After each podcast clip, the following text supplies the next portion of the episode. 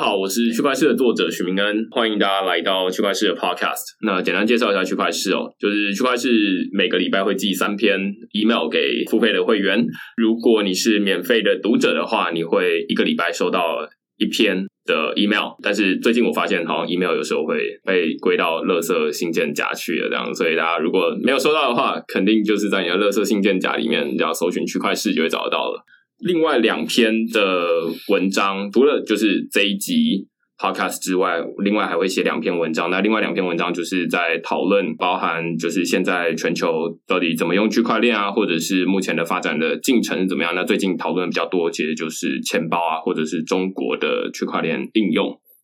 如果你对这些内容有兴趣的话，欢迎你到区块市的网站，你只要在 Google 上面搜寻区块链的区块，然后趋势的势，那你就可以找到我们的网站了。那今天我们邀请到 CryptoGo 的创办人欧耀伟来跟我们录音。那其实之所以邀请他来，是因为我们在今年一月的时候啊，写过一篇文章，在讨论律师证书上链。因为欧耀伟他应该是这个专案的负责人啦，当然他不是在法务部工作，他就是包着整个专案，这样就是负责这整个规划。那我那时候也写了两篇文章来讨论啊，我觉得做的很不错，那所以就想说。找欧耀伟来跟大家聊聊这个应用，那我们就请简单自我介绍一下。大家好，我是欧耀伟，然后我是 CryptoGo 的创办人与 CEO，那同时我也是呃伟康科技的首席科学家，那也是法务部区块链律师证书的专案经理，也就是这个专案的负责人。我其实，在写这个文章的时候，应该是一月的时候啦。然后这个系统应该是一月上线，对不对？我们其实，在十二月三十一号的下午六点就准备好，然后一月一号正式的公开。一月的时候，我记得那时候我有寄信到法务部去了，然后就说：“哎，律师证书上链。”还蛮有趣的，然后我就即兴去问他说：“哎，那有没有人有兴趣跟我录一集 podcast？” 然后他们就说：“我们里面的人，有的人懂一些资讯，然后有一些人懂一些场景。”但是没有一个人真的是全部都懂这样子，那要不然你就直接找欧耀伟录音这样。我就说哦，好，他好像有跟你讲对不对？对对对，反正就隔了一阵子，最近又突然想到，就是哦，还没录音。那其实大家会很好奇的是说，如果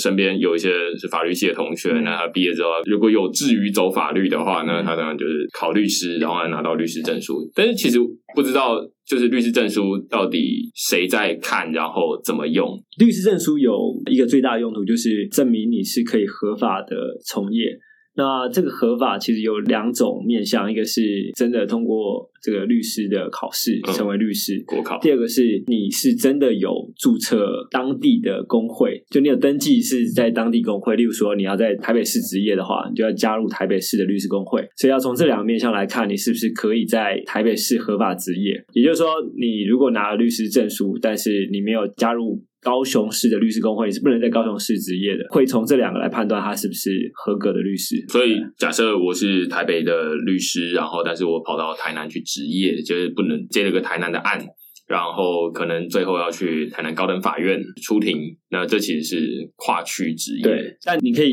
同时参加两个工会，因为我之前好像在北科大的演讲里面，他好像是一个制裁所，里面正好有一个律师，然后他又跟我提到同样的情况，就是说就要。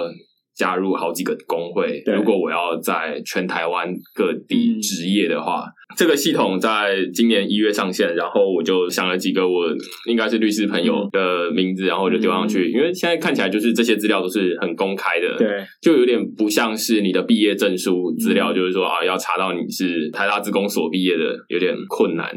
除非你自己主动告诉我，但是律师资料是公开的，所以我就用名字去查，然后你就可以。查到哦，那他真的是律师证书几号？除了这个之外，还有他加入哪些工会？我觉得最敏感的可能是他有出生年。嗯哼，然后我就觉得哦，有点赤裸这样子。所以这其实如果是只要在这个系统上面，其实基本上都可以查得到。就是如果你身边有的律师的话，那就是可以自己 Google 律师查询系统，然后你就可以把名字丢上去，然后就可以查得到这样的呃，对，没错，我们现在在上面有两万张左右的律师证书，包含甚至包含身故的律师，对。所以我们里面包含各种状态，嗯。就是已经身故的，然后已经已经没有在职业的或者职业中的，这些都有。我在写文章的时候，那时候我看到就是那时候法务部开了一个记者会啊，然后他就说，在实际上在法庭外面，可能常常都会遇到假冒的律师，是而且他们都可能都有名片这样子，然后做一些法律咨询，甚至还有一些律师的朋友，他在脸书上面就会说，没有牌照的律师赚的比有牌照的律师还要多这样子。但是呃，当事人他可能从来都没有没有呃怀疑过，对，没有怀疑过他到底是不是律师，这样可能就可能也因此有很大一部分合格的合法的律师权益受损。嗯那但是好像也拿这些人没办法，所以之前这一套律师查询系统，就主要可能就是让大家有一个比较方便的管道。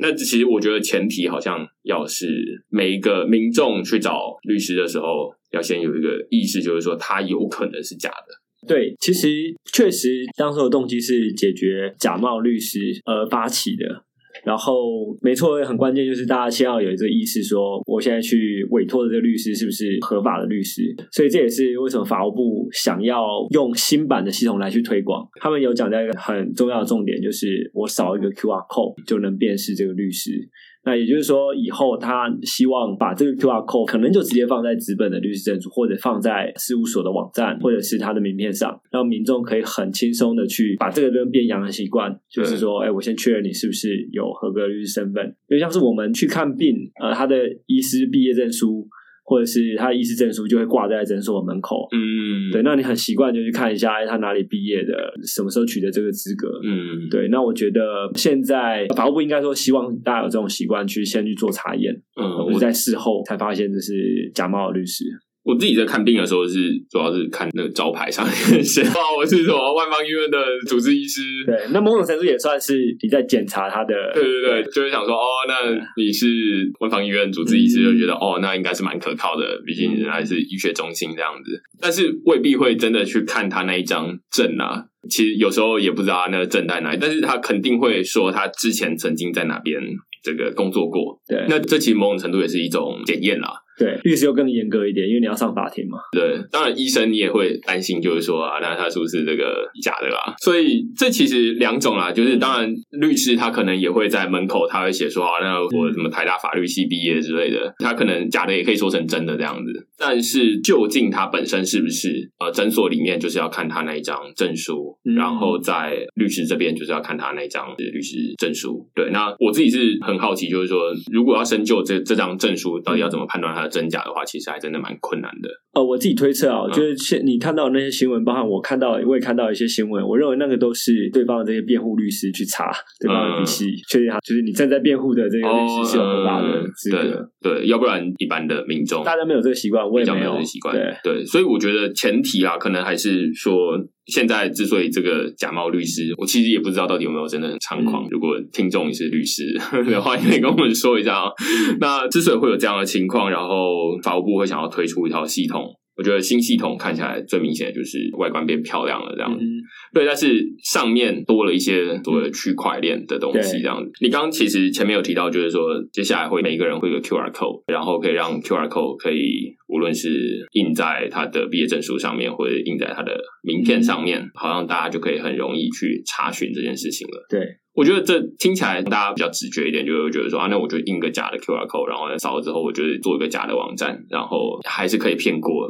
就是感觉有七成的人会被骗到这样。这个问题非常好，但我觉得最大的漏洞倒不是说我做一个假的 QR code 或假的网站去钓鱼，因为第一个是我们可以从域名来看，当然你可以找一个非常像的域名，对，你可以找一个很相似的网址做一个钓鱼网站，让别人发现不了你是假的律师。但我现在这个问题更大，应该是我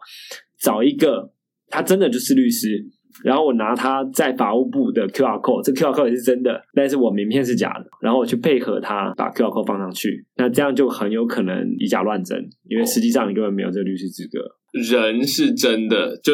这个人真实存在他也真的有合法的律师资格。嗯举例来说，叫做王俊宏好了，好这个人，这王俊宏这个律师，其实我叫欧耀伟，可是我要去伪造他的身份，对那我的名片从欧耀伟换成王俊宏这样子，然后我利用王俊宏这个律师身份，然后你又放上他的 QR code，这样对，这个是现在我们面临比较大的问题，也是这个第一个版本的系统比较大的缺陷。对啊，真的，大家就会想说啊，那以后都叫你王律师这样。但是认识你的人就会讲说，哎，他怎么什么时候改姓王这样，没错，这很明显是解决不了的事情啊，看起来目前解决不了。目前解决不了的事情。那到底现在加上区块链之后解决了什么问题？呃，我们现在加上区块链之后，我觉得主要解决两个问题啊。第一个问题是，过去我们虽然都有这个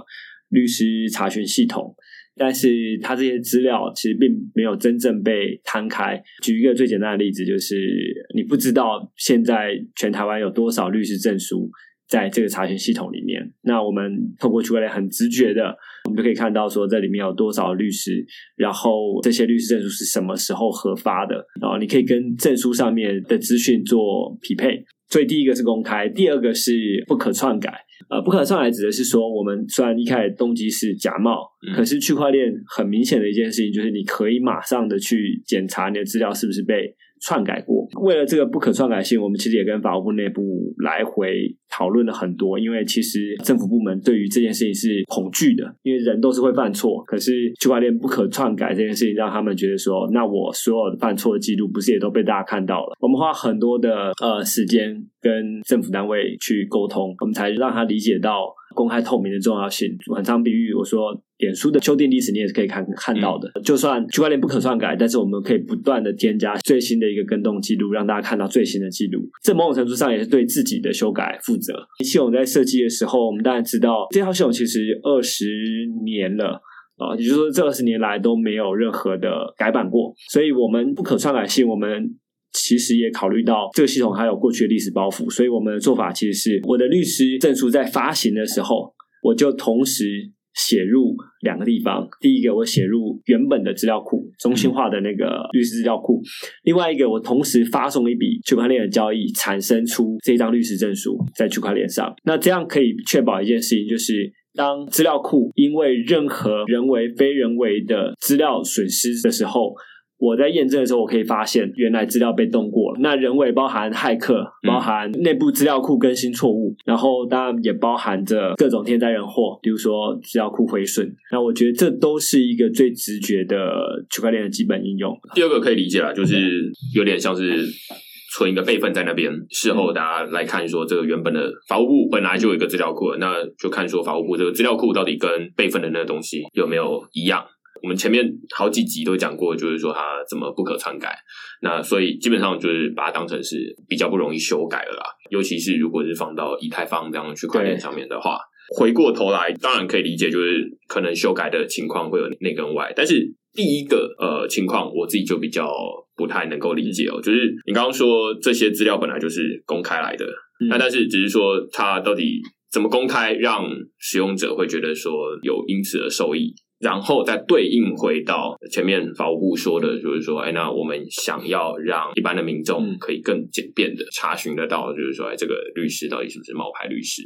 这到底是怎么做到的？我记得我看你近期对于这个各种政府单位应用区块链，你自己的顾虑，嗯然后包含我也回头检视我们那时候的设计，在跟法务部内部沟通的时候，其实这中间还是我们还是做了蛮多的折中。呃，我们其实还是会考量到过去的历史包袱。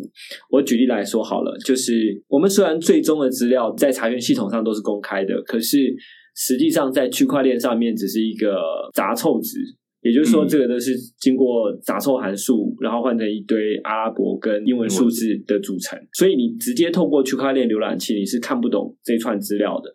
所以这一个其实是没有真正的公开。那我们做的折中是什么？我们跟法务部做了沟通，我们希望，既然它是区块链，这上面的所有资料就应该要可以被第三方校验。所以，呃，除了法务部本身，我们把这所有的资料 API。我们都同时也放在了这个区块链律师查询系统上面的有一个 API 文件，大家点开之后可以发现说，我们把所有资料都摊开来，也就是说，你可以透过传统 API 的方式去拉到这些律师证书，并且透过跟 EtherScan 就区块链浏览器上面的资料做比对。所以在 CryptoGo 的网站，你可以其实也可以搜寻到律师证书，而我们没有任何的后端，也没有任何资料库。我的公开指的是这个层级，就是资料的公开性，就是你不像是过去区块链律师查询系统。它永远就是只有呃法务部内部的 IT 人员才能存取得到。我们说服法务部的咨询处，第一步就是让他们把这资料摊出来。摊出来之后，我们也许经过第二版、第三版，我们这查错纸是不是可以变成明文？那再进一步，大家是不是可以不用透过 API，直接透过？区块链上面的 RPC 接口就可以拿到这些原始资料，然后就可以玩出一些很多有趣的应用。所以我认为，在设计这个系统的时候，我们其实希望先采取法务部内部可以接受的方式，并且让整个系统还是可以延伸的，是可以随着下一版或者下下版不断的在上面做更新，然后开始让整个政府各部会之间有在区块链协作的可能。所以现在可以说，第一版他们先做到是说律师证书的资料杂凑纸上链，对，这是很明显的。刚刚说的第二部分的，基本上第一件事情。那第二件事情就是说，好，那我们有了这些资料之后，到底该怎么运用它？这可能是接下来还要慢慢做的事情。那。怎么运用它？最简单的形式就是说，那我们把这些杂凑值放上区块链了，接下来就会有很多的。过去我们如果要去查律师证书的话，可能只有唯一的方法就是我要登入法务部里面的这个系统里面查了。但是接下来到底能不能？哦，不是接下来，我们现在已经可以做到。也就是说，你现在任何一个第三方。你都可以透过法务部律师查询系统的 API，直接拿到已经上链的区块链律师证书资料，嗯，然后去做校验。所以，我现在假设我是在另外一个网站好了，嗯，我需要提供什么资料，然后才能去验证这个资料？你查询内容一样，就是律师的姓名，或者是你会直接查区块链的交易序号啊，而这个交易序号就是透过这笔交易产生出区块链律师证书。也就是说，这个比较序号其实就代表这个证书的编号。那通过这两个输入，你就可以定位到那一张证书，然后你可以直接去验证，系统也会帮你做比较，就是有一个 API，我会帮你做验证，说它跟区块链实际上的资料是不是相符的。嗯，所以看起来就是前面做的这件事情是非常重要的，就是说本来的律师证书把它换成杂凑值，然后放上区块链。这个法务部来做这件事情非常重要，这代表是说啊，那律师证书是由我发的。然后接下来，因为现在二零二零年之前的情况是说，大家要去查这个律师证书，就只能到法务部的网站去查。但是现在大家可能还可以从其他不同的网站提供，例如说我的姓名啊，我的律师证书的编号。然后你就不需要到这个呃法务部的网站，而是可以到区块链上面去比对，是不是有同样一笔这样的交易。所以如果在区块链上面有同样一笔呃这这样的资料，而且是由法务部放上去的，那我们就可以确定说啊，那你确实是真的。啊，对我们怎么做检查？其实第一个就是我们会检查说，这个杂凑值跟原本的资料库里面的资料。做杂凑之前跟杂凑之后的两个杂凑后的数值是不是相同？如果相同，我们会再去比较说发行这个证书的地址，这很很多专业术语。对对对，发行方是不是港务部？我刚刚有发现这件事。如果是的话，呃，这个证书就为真。对，那那我讲一下为什么杂凑值在这边这么关键。好，杂凑值如果我们以区块链从业人员来看，其实是不以为然啊，因为说这个东西并不是真正上链。可是我觉得对于这个专案是非常重要的，因为第一个，它卸下了民众跟政府单位的心防，就觉得这东西好，因为不可逆嘛，所以就算出问题了也无伤大雅。第二个是它帮资料做了标准化。因为其实律师证书在这几年来有不断不断的变化，包含栏位，包含在资料库里这储存格式要怎么定义。那所以第二个，呃，杂凑值帮助了资料做标准化。然后第三个就是所有的成本是可控的，也就是你杂凑值的呃位元数是固定的，那我就可以去控制我所有上列的成本啊。否则如果我们要放的东西很多的话，那个资料量很可怕，而且你每一次的新增跟修改。都要再放到一次区块链啊，所以成本是很高的。对对，所以这三个，所以我们选用了杂头纸上链。我是不是回来就是你可不可以用简单的几句话说，就是律师证书放上区块链到底跟本来最大的差异是呃什么？我觉得最大最大的差异就是在于说，我们可以用一串区块链的地址，这个地址其实也是杂错过的。那这个地址呢，它可以代表任何一张区块链证书，嗯也就是说，我可以定位到任何一张区块链证书，嗯而我用这张证书，我可能扫了一个 QR code，扫扫完之后，我们就会触发它去验证的程序，而验证呢，它会去比对在区块链上面的这个杂凑值跟在法务部内部的资料库杂凑值是不是相同？嗯如果相同，这个证书就有合法性，对，它就可以代表这个人律师身份。而且，所以呃，对一般的使用者来说，他就是说啊，那现在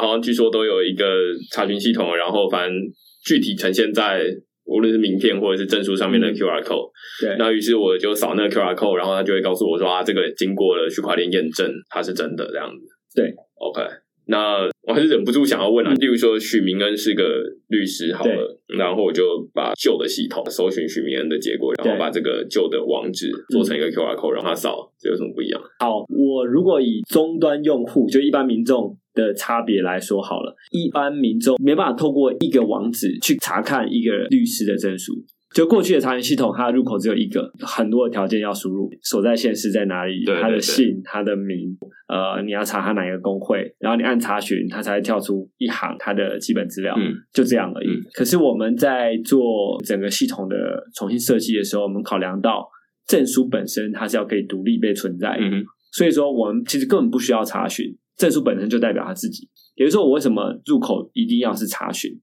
我能不能直接把证书这个页面给拉出来？而这是我们这一次重新设计得到最大的好处，嗯因为我我有了一个独立的证书页面，嗯那这个页面就可以被 QR code 给代表，那他就可以去进一步的验证。也就是说，我不再像以前一样，我查询永远是第一步，我可以检视证书就是第一步。但是不用区块链也可以独立，呃，不用区块链当然也可以做到这个效果。对可是最主要是。一样回到刚才嘛，我们第一个我要让这些资料公开，那还是为了我们下一步真正的证书上链做准备，嗯因为你不放上去，永远没有一个开始。那第二步就是不可篡改，总要找一个在折中的方案下能从区块链得到的好处。那我觉得就是不可篡改性好。对 OK，所以现在比较确定的就是说，对于内部或者是外部的不可篡改性了，这个是对比较确定的。然后另外一部分是说，呃，有一个独立页面，但是这这看起来目前跟区块链的关系还不大。这确实没有一定要用区块链，那既然我们都选择用区块链来重构这个系统，就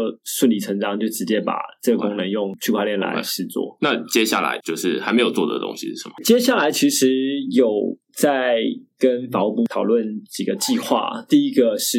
呃显而易见的，就是我们要把所有的证书。证书上所有的东西都放到区块链上去，或者我们不要讲区块链，就是这个系统展现的结果，资本证书有的它都要有。啊，那现在一个最明显没有的就是照片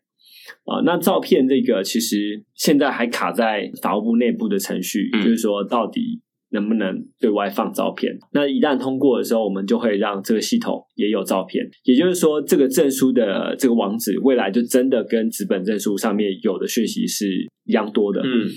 那这是马上下一步会做的。嗯那真正长期要做的事情是，我们希望做到发行证书不落地。不落地的意思就是从头到尾都没有中心化的系统来做。也就是说，我证书在发行的时候，我就只发到区块链单一的资料来源。那这个资料来源也是公开的，嗯所以大家都可以公开去验证它，就不是你维护两个备份。嗯啊、有时候两个备份其实你验证失败，你还不知道错的是区块链还是错的是内部的资料库，会有很大的问题。嗯所以下一步就是往这边去走。那我们最终极的目标其实是希望在区块链上面有不同的角色，包含你是政府发行方啊、也就是法务部，包含你是律师，包含你是一般民众。所以我们希望这个系统或者是任何的证书系统，它都可以结合呃数位身份。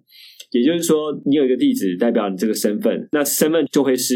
律师，也会是这个法务部，法务部就有发行证书的权限。那法务部就会发一个反向的邀约，说：“哎，我现在要发给你证书了，你记得来来声明这张证书是你可以拥有的。”那当他声明他可以拥有的时候，这个证书就会归到他的出位身份底下。也就是说，这个律师底下就会在拥有各种证书，律师证书只是其中一个，他可能也会有他的毕业证书。那再来，对于一般民众来说，他也可以有他自己的身份。那这样的好处是，我们可以很清楚的知道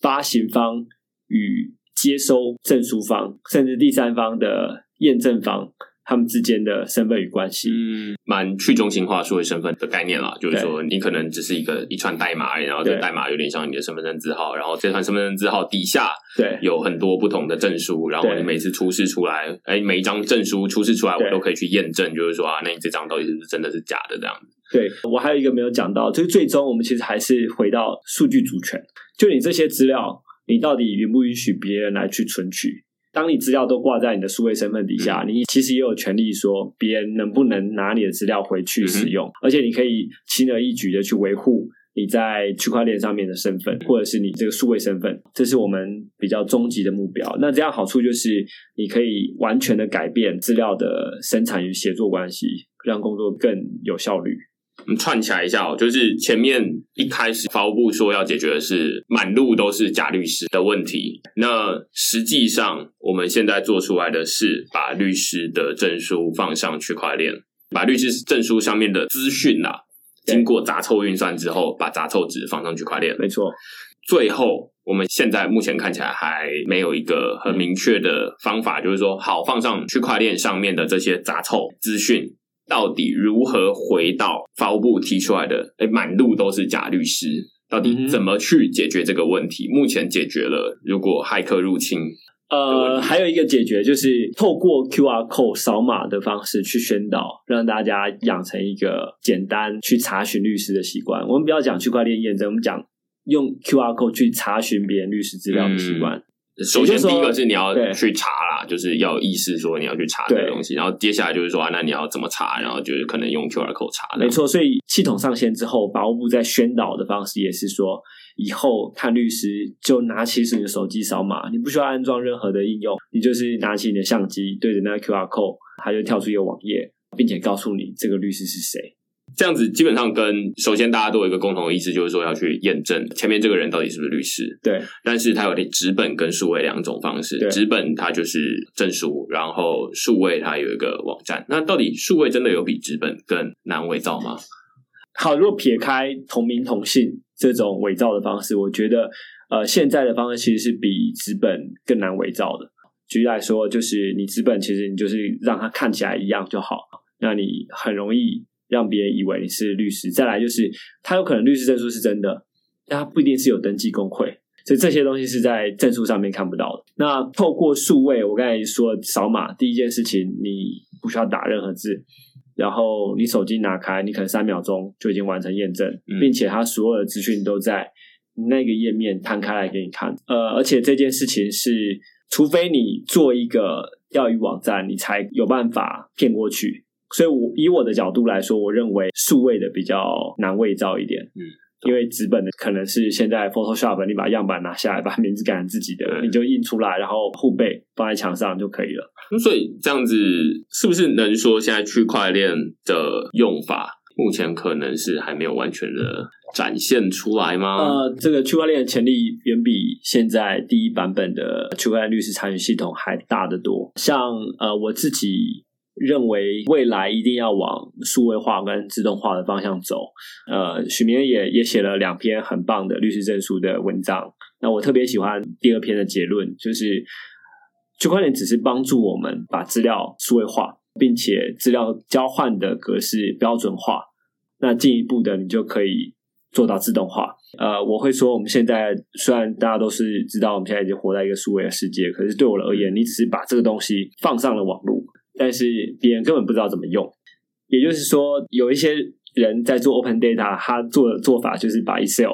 放到网络上让人家下载，可是这些东西是不能产生价值的。那要产生价值，你一定要定义你的资料长什么样子，然后如何交换。而区块链，你把它放上去，它就自然而然大家就有一个共识嗯，如何去交换这些资料。在这样前提下，我认为第一个可以放的就是各式各样的证书，像是这种专业的职业证书，这是我们那时候为什么想要参与这个专案的最主要原因。了解，所以整体来说啊，就是说有说到一个很关键的东西，就是说本来的这些资料全部都是没有一个标准格式的。那即便我们要把这些资料开放出来给别人用，别人也很难直接接过去直接使用。那更不用说要跟很多方协作，就是无论是我好像在文章里面举过的例子，就是说一零四人力银行，对，那每一个人都可以在一零四人力银行上面说我是律师这样子，但是其实大家现在根本就没有一个管道，除非你要很认真的去查说哦许明恩哦，那我就马上再开另外一个法务部的网页说啊，那我去批许明恩，然后看看两个是不是一样。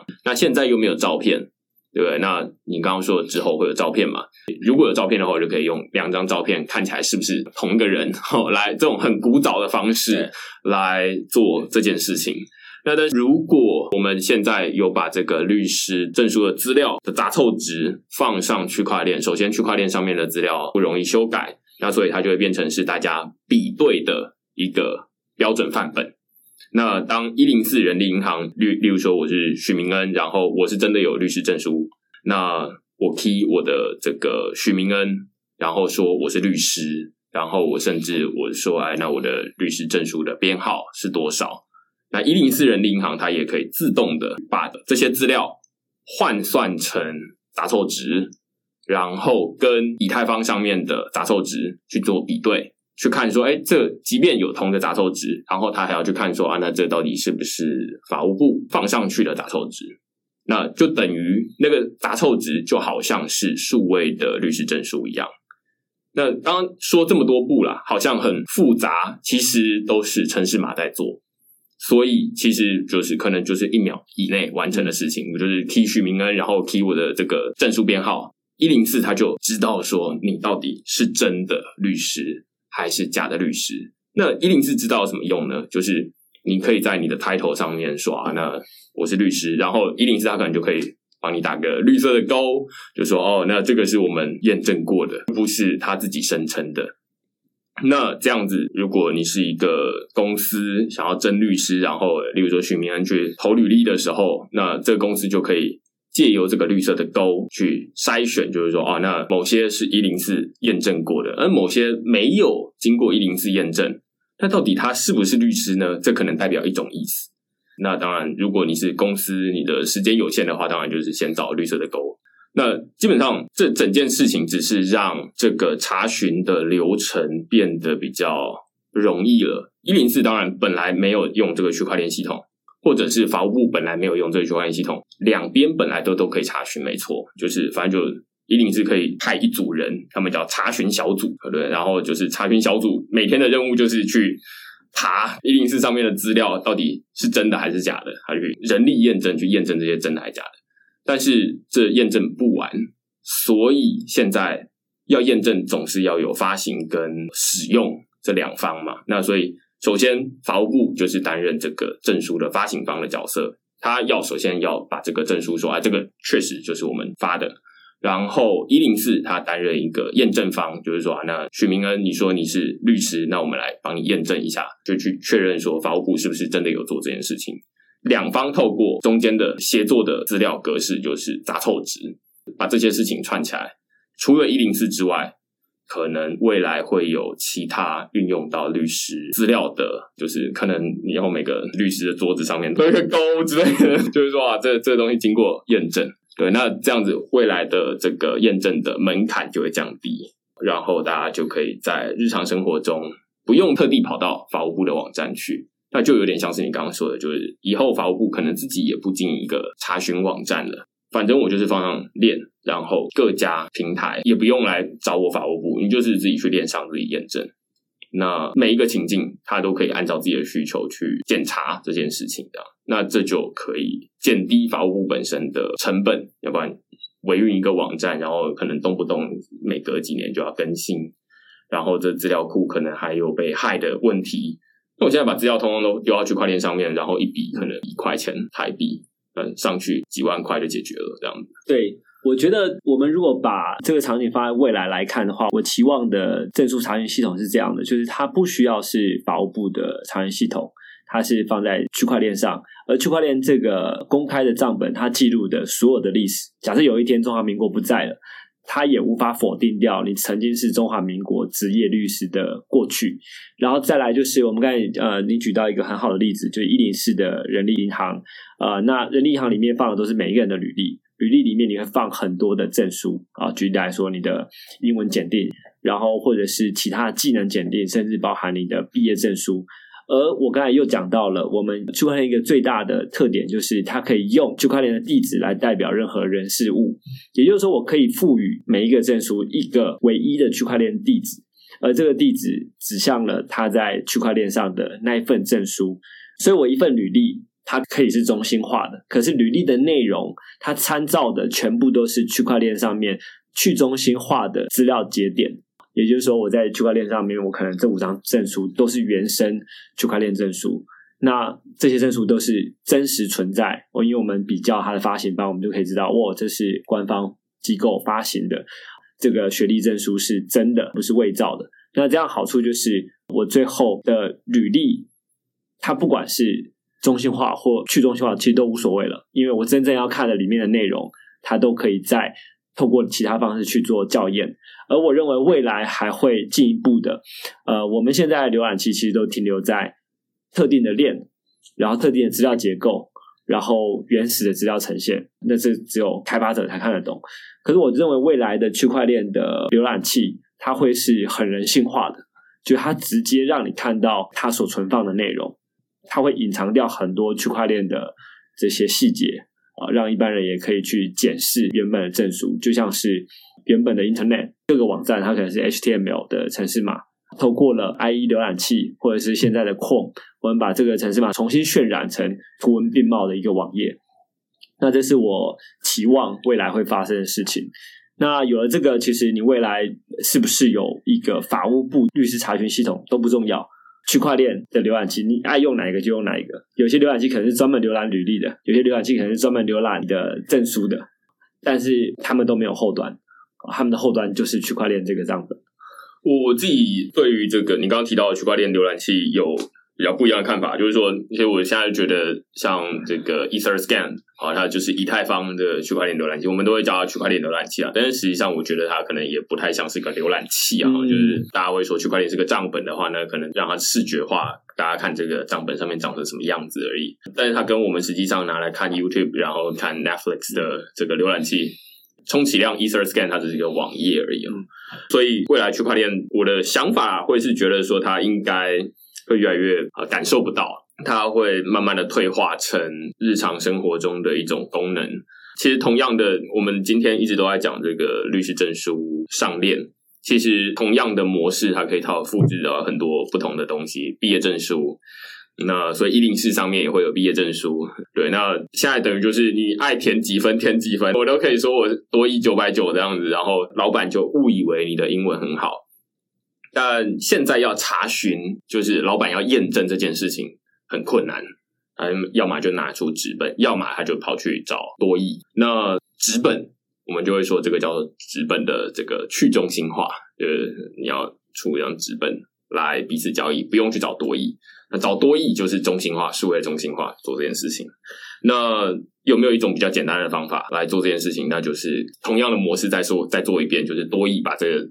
分数，然后跟名字用杂凑值的方式放上区块链，然后一零四用同样的方式去验证说这个杂凑值是不是多一放上去的，那跟你宣称的是不是一样啊？一样那就 OK，那不一样那就也打一个记号这样。那于是大家以后在一零四上面的这个记录都是可以经过验证的。所以这这其实整整件事情说起来，就是它会变成一个模式。它不像是一个只套用在律师，呃就是法务部的这个情境而已，而是你是证书的发行方，你就可以是法务部，你都可以成为法务部的这个发行的角色，然后你也不需要自己去架一个资料库了。对，资料实际上被答辩了。对，然后因为维护一个资料库，法务部可以啊，但是如果你是一个国小老师，然后你只是想发奖状给嗯学生，嗯很麻烦，你要叫我去加一个资料库，我就觉得头痛，所以我就把这些资料放上链。那谁要去接这个东西？那基本上可能就是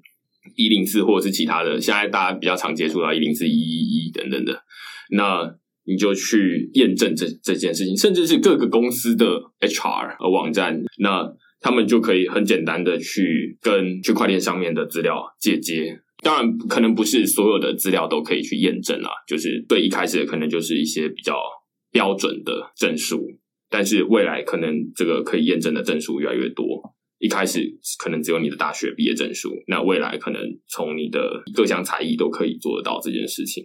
这样子，这个模式就可以应用到很多不同的产业。同样的，假新闻也是差不多的概念啊，就是报道者的摄影师拍了一张照片，那现在的做法就是说啊，那报道者的摄影师叫什么刘日龙哦，真真的有这个摄影师哦，然后他就说啊，那我拍摄于呃香港，这样子就结束了。那他把这个资料放上去跨链。那未来任何要应用这个东西的媒体，他可能把这张图片放在那边的时候，它同时还会出现一个勾勾，就是说啊，那这个验证过，那真的是报道者的某一个摄影师拍的。那这基本上可以避免之前这个亚马逊大火拿了呃之前什么加州大火或者是其他大火的这种悲剧的照片来乱用，有点有点可以确认，就是说啊，那这这个图是呃一个公正的时间戳，像是 Kobe 直升机失事的那一天，对对就有人贴了一个直升机失事的影片，就大家后来才发现，原来这个影片是三年前一架直升机失事的影片，并不是 Kobe 失事的那一架直升机。对，所以同样的模式其实可以用在很多不同的领域啦。然后只是说，现在要去验证这个东西，大家就要很中心化的呃去找说啊，那失事的直升机的这个影片到底是从哪里来的？于是就要找到那个到底是最一开始是谁丢出来的，然后就问他。而且就像论文一样，其实区块链自然而然把引用数嗯给记录在链上嘛。对，所以这其实就现在区块链它可能是让这整件事情变得比较去中心化，你丢上去，大家就已经知道，就是这些资料是自动带入的，基本上就可以知道说啊，那这到底是真的还是假的，而不用像现在就是非常的人 labor intensive 去做这件事情这样。大家会说啊，这个可以解决造假，或许过去的造假是说要去查询这个的门槛很高，就是你要经过好几个人，那干脆直接相信。那但是现在透过区块链可以哎直接找到那个源头，略过中间的这些人，那这就让这个造假的困难度变高了。倒不是说它是区块链可以直接辨识说这到底是真的还是假的。今天差不多啦，就是大概是想要把这整件事情模式讲的比较清楚一点，嗯但是。前面可能会有一些有一些比较技术的东西啊，我觉得今天这集之所以听起来会比较困难，是因为本来法务部就有一个律师查询系统了，它就是一个数位中心化的查询系统。那你说现在要用区块链，但是同时他们的这个中心化系统还会保留，那这等于就是一个双轨制，就是我同样的资料放不同的地方，但是他们是同一笔资料。那就比较难去说清楚说啊，那数位的中心化系统跟数位的去中心化系统之间的去中心化的那个好处到底在哪里？嗯我们今天花了很多的时间去讲说啊，去中心化的好处就是说可以让很多方可以去验证啊，很多方都可以放上去，然后中间有一个标准的杂凑值，大家去对这个杂凑值就好了。对然后去对这个发行方，对这个时间，对这些东西，你应该就可以知道说到底跟他说的是不是对的。对，那这是今天比较困难的地方，而且这都是比较系统、比较抽象，但是最终可能可以解决一些让大家，尤其是在一零四上面不知道到底是真的还假的的情况。你以前要花很多时间去查，那现在你可以很简单的去验证。但是我倒是觉得这个 QR code 的这个还是有很多漏洞啊。对对对对，因为这这这个情境就一部分是跟区块链比较关系比较远啊，然后另外一部分就是说它感觉可以做很多的假的东西，然后做出来这样子。但是我会替今天有一个结论，就是说，首先资料上链是一件很重要的事情，然后资料上以太坊上公有链，我觉得这是第二个法务部做对的事情啊。嗯，对，然后这两件事情做对了之后，接下来就只剩有没有找到一些验证方，到底是谁在验证这些律师证书？所以一开始才会问说，嗯，这怎么用？这样对。那如果也有验证方，然后哎，发行方也已经在这个区块链上面了，那双方兜起来，这就会变成是一个蛮不错的应用。但是要把整个生态建起来，需要一点时间了。没错。对对对，所以这可能还要等后面慢慢的发展这样。政府各部会要互相协作。这其实感觉除了接下来如果有一个比较成功的案例之后，大家会觉得说啊，那公文能不能上链这样子？对，像像我们也在讨论司法判决书的上链。对啊，所以我觉得这同样的东西可以套用在很多不同的地方，但是我们现在缺一个成功的案例。嗯，我们期待这个法务部是嗯成为。一个很重要的成功案例啊！好，那我们今天感谢欧耀伟来跟我们聊这个律师证书上链。那如果你喜欢我们这一集讨论的话，欢迎你在这个节目底下给我们留言或评分。那如果你想要看更多关于区块链的文章讨论，欢迎你到区块市的网站去浏览。那就下个礼拜再见喽，拜拜，拜拜，谢谢区块市。